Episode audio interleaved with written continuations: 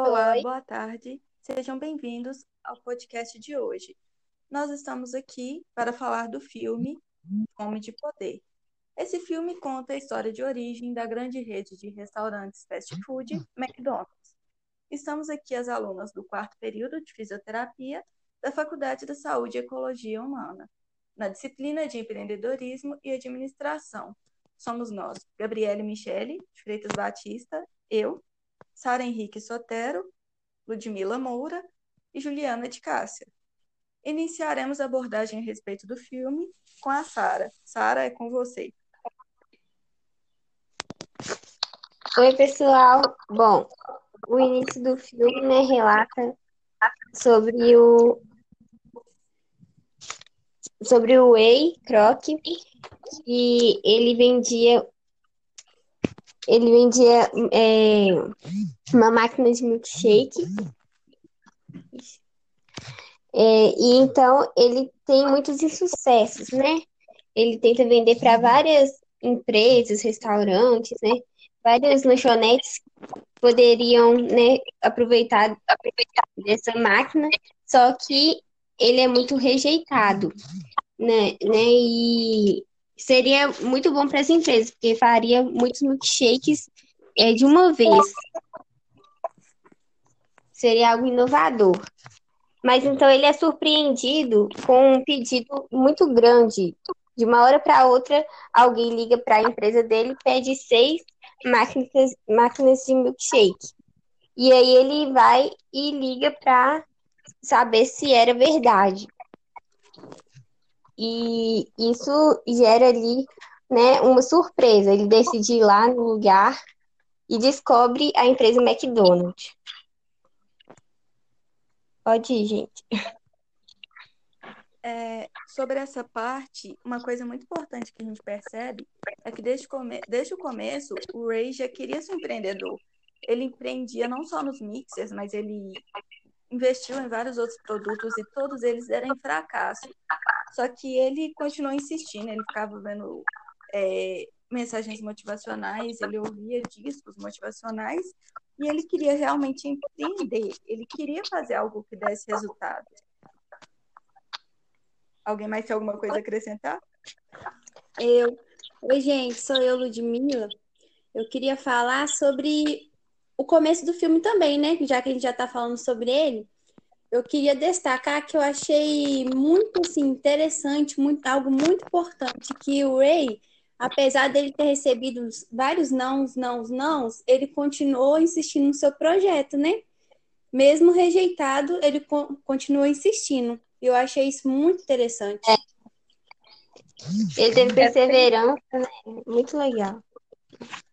Sem dúvida, eu acho que é um ponto muito forte é, né, em quem quer empreender isso, é ter persistência, porque às vezes as pessoas acham que no primeiro não que recebe já tem que desistir. E não é assim que funciona, né? O empreendedorismo é muito além disso. A gente realmente tem que ter uma mente aberta, não deu certo, inovar, tentar outras coisas.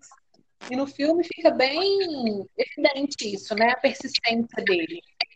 Ele quis realmente alcançar, né? Maiores. É verdade. E insistiu tanto que chegou uma parte que uma hora alguém pediu, né? E foram seis de uma vez, depois aumentaram para oito, né? Uma hora deu certo. Sim. Eu acho que ele não acreditou também, né? Assim, tipo, poxa, ninguém pede. O que está acontecendo? Essa pessoa precisa de oito máquinas de milkshake? Para quê? O que ele está fazendo nesse lugar? Quantas pessoas ele está vendendo? Outra coisa muito interessante é que ele sempre usava o mesmo discurso quando ele ia vender o produto, que era o discurso do ovo e da galinha. E é ele verdade. Assim, não, vocês têm que comprar e tal. E prosseguindo mais adiante no filme, é, após ele ficar sabendo desse pessoal que pediu oito, ele ficou, uai, o pessoal pediu oito, ninguém pede oito mixers de uma vez. Ele ficou Como tão assim, curioso né? que ele acabou indo lá. Ele ficou tão curioso que ele acabou indo atrás do McDonald's e lá ele conheceu o Dick e o Mac McDonald's, que eram os irmãos fundadores da McDonald's. E eles criaram o serviço de fast food, eles criaram o jeito de fazer comida rápida. tanto que isso é comparado ao sistema do Henry Ford, né, no filme, inclusive. E é uma coisa muito interessante de se notar. E ele ficou tão encantado com aquilo, o Ray, que ele quis fazer parte daquilo. Ele quis abrir uma franquia e depois de muita insistência, ele acabou conseguindo. Mais Verdade. uma vez ele insistindo, insistindo, insistindo até conseguir o que ele queria, né? Sim. A persistência dele também, que mesmo depois que ele entrou, né, para os irmãos, ali que ele entrou para querer fazer a franquia, né? Acho que ele pensou tão alto naquele momento ali e todo mundo duvidou dele, né? Duvidou da capacidade que ele teria de ancorar o um negócio. Sim. E ele teve que ter muita lábia também, porque eles já tinham tentado, né, a franquia. Só que ele, tipo, ele teve um, um jeito de falar que conquistou ele e motivaram ele a fazer novamente. Né? Sim.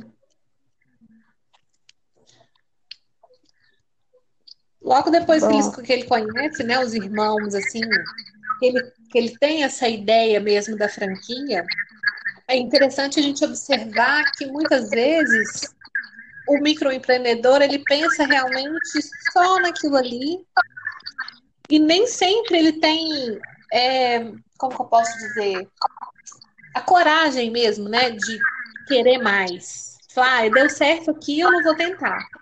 E ele veio realmente com uma mentalidade de alcançar muito mais ali, né? Ele, queria, ele sabia que aquilo daria efeito. O problema é que as é pessoas não, não tinham mais tanta credibilidade nele, porque ele só vendia a coisa errada, né? Não dava certo. Até que ele achou a vocação, né? Exatamente. Quem diria, né? Tava vendendo máquina de, de milkshake. Em vender o milkshake mesmo, ele não tinha pensado.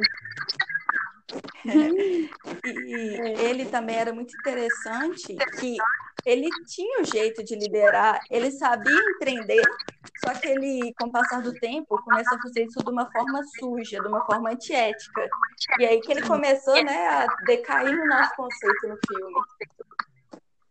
É verdade, eu acho que o dinheiro, né? Como estava dando do, tudo certo, as franquias sendo abertas, várias, várias, várias, eu acho que isso acabou subindo da cabeça dele, deixando ele lá no topo e tudo era dinheiro e mais dinheiro. É, mas é, falando dessa parte que ele chegou no McDonald's, é, também a, a ingenuidade né, dos irmãos mostraram como eles, for, eles foram passar da perna, porque eles mostraram todo o processo do, do produto. A gente está dando eco, né? Eu acho que nesse ponto, assim, os irmãos erraram porque eles tinham que ter também essa visão para liderar o negócio e ampliar. Só que eles erraram, eles pecaram muito em confiar em uma pessoa, né, fora e não tentar aquilo ali que eles desejavam com mesmo com tanta cláusula, tanta coisa, não tem aprovação, tem total é, poder para ele, né? Verdade. Porém, eu achei que. Verdade. É. Pode falar, Sara. É, mas é a parte que ele mostra todo o processo, né? Tipo assim, que ele teve, eles começaram com um churrasco, né? E aí tiveram que diminuir nos produtos e viram que o que mais saía era batata frita, refrigerante e um hambúrguer. E então eles foram, tipo assim, eles foram é, funilando as coisas, viram que o que mais saía era isso, então eles começaram a reduzir os, os gastos, os custos, né? E aí tiveram que é, mandar as, as garçonetes embora, e os, os clientes tiveram que sair dos carros para ir pegar o produto, né? E, então foi tipo assim uma inovação que eles fizeram, porque tudo era drive-in na época. E até e é até interessante porque aqui no Brasil mesmo eu fui ver mais pra frente, né? Porque eu não sabia que era garçonete que entregava, né? Linha de patins, achei até interessante. E assim, era, é muito legal, porque assim, um, um, ficaram surpresos que teria que sair do carro e ir até lá. E, aí, e é legal porque aí eles viram que os clientes não estavam compreendendo muito. Aí eles começaram a desanimar.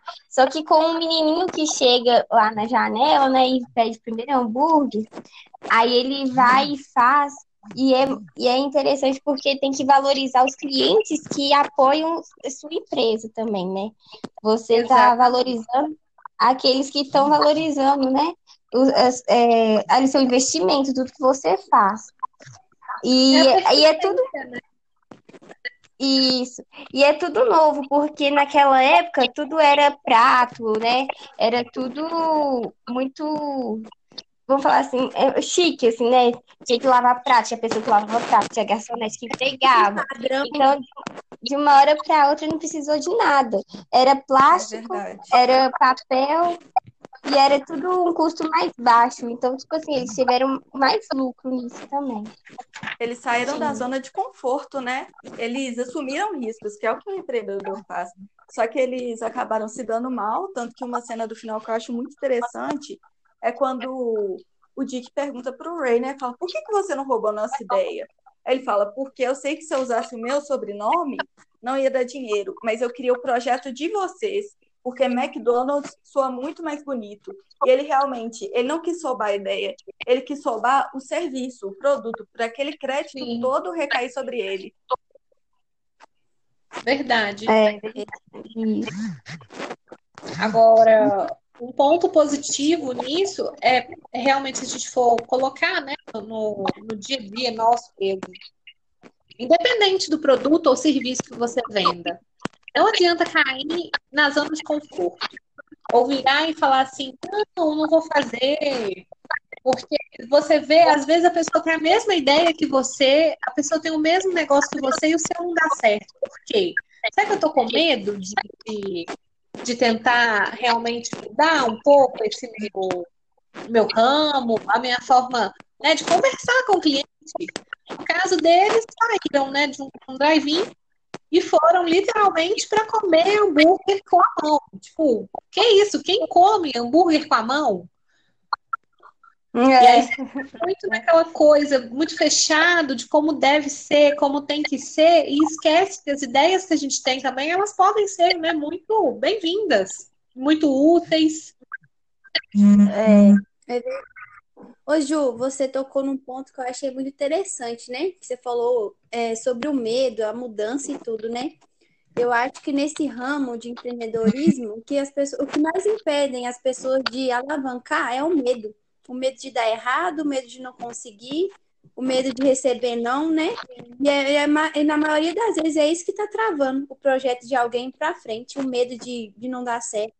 Mas se você Exatamente. não tentar, você não vai saber. Né? Exatamente. Às vezes você tem uma ideia bacana e fica com medo de colocar ela em prática. E aí você, às vezes até passa, né? Que acho que foi o que aconteceu com eles mesmo. Passou a ideia para é. frente e outro comprou e deu super certo. E aqui no filme também é mostrado como o Way ele foi se fortalecendo. Não sei se vocês observaram, mas tem o, uma parte que mostra ele colocando um disco lá de vinil e fala sobre autoconfiança, sobre perseverança. Então, assim, Sim. é claro que vem de nós, né, para fazer uma coisa inovadora, né, que venha mudar, né, para a gente persistir. Mas também a gente tem que buscar forças em algo, né, seja em religião, seja é, com pessoas, familiar. E lá mostra ele colocando um disco, né, e ouvindo aquilo ali, ele conseguir ir à frente. No momento que ele estava fraco, de tanto ouvir não com os mixers, ele acaba uhum. persistindo. Mesmo assim. Verdade. O triste, o triste é ver o ponto que ele chegou, né? Por causa da ganância. E o que eu mais achei injusto foi que os criadores mesmo, que foram o Dick e o Mac, eles acabaram se dando mal. Eles venderam a empresa por 2 milhões, eu acho, não foi? Mais ou menos isso. E eles fizeram um acordo de ganhar 1% por ano depois. Eu estava lendo e dava muito dinheiro por ano que eles iam ganhar. Mas o cara foi sujo, ele não quis fazer no contrato. Ele não, ele enganou só... ele direitinho. Pois é, enganou, eles caíram que nem um patinho. eles não ganharam é. Nada. E o cara morreu ricaço. Um deles morreu em 1971, que foi o Mac, né? Ele teve um infarto. Eu andei lendo sobre o filme depois. O Mac teve um infarto, porque depois daquele ainda, porque ele ficou com tanta raiva, isso atingiu tanto o emocional dele que o cara morreu. O irmão dele tentou ser mais calmo, mas mesmo assim, apesar dele morrer com muito dinheiro, ele não morreu com tanto dinheiro quanto deveria, devido aos créditos que eles deveriam ter recebido. Sim. Bom, pelo menos de tudo fica uma coisa boa pra gente, né? Quando a gente for empreender, escutar as pessoas, mas pensar primeiro naquela ideia que a gente tem. Né? Verdade. Sim, verdade. E outra coisa. um pouco daquela né, não cair de qualquer um, porque eles foram muito inocentes em contar tudo para aquele cara, né? Mal sabiam Sim. quem era. É, e sobre é, então, sociedade então... também, a gente tem que refletir muito é, sobre o comportamento da pessoa, né?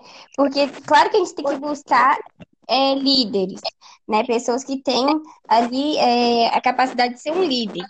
Mas se for com um temperamento como ele no filme, que era muito é, compreensível, né? né?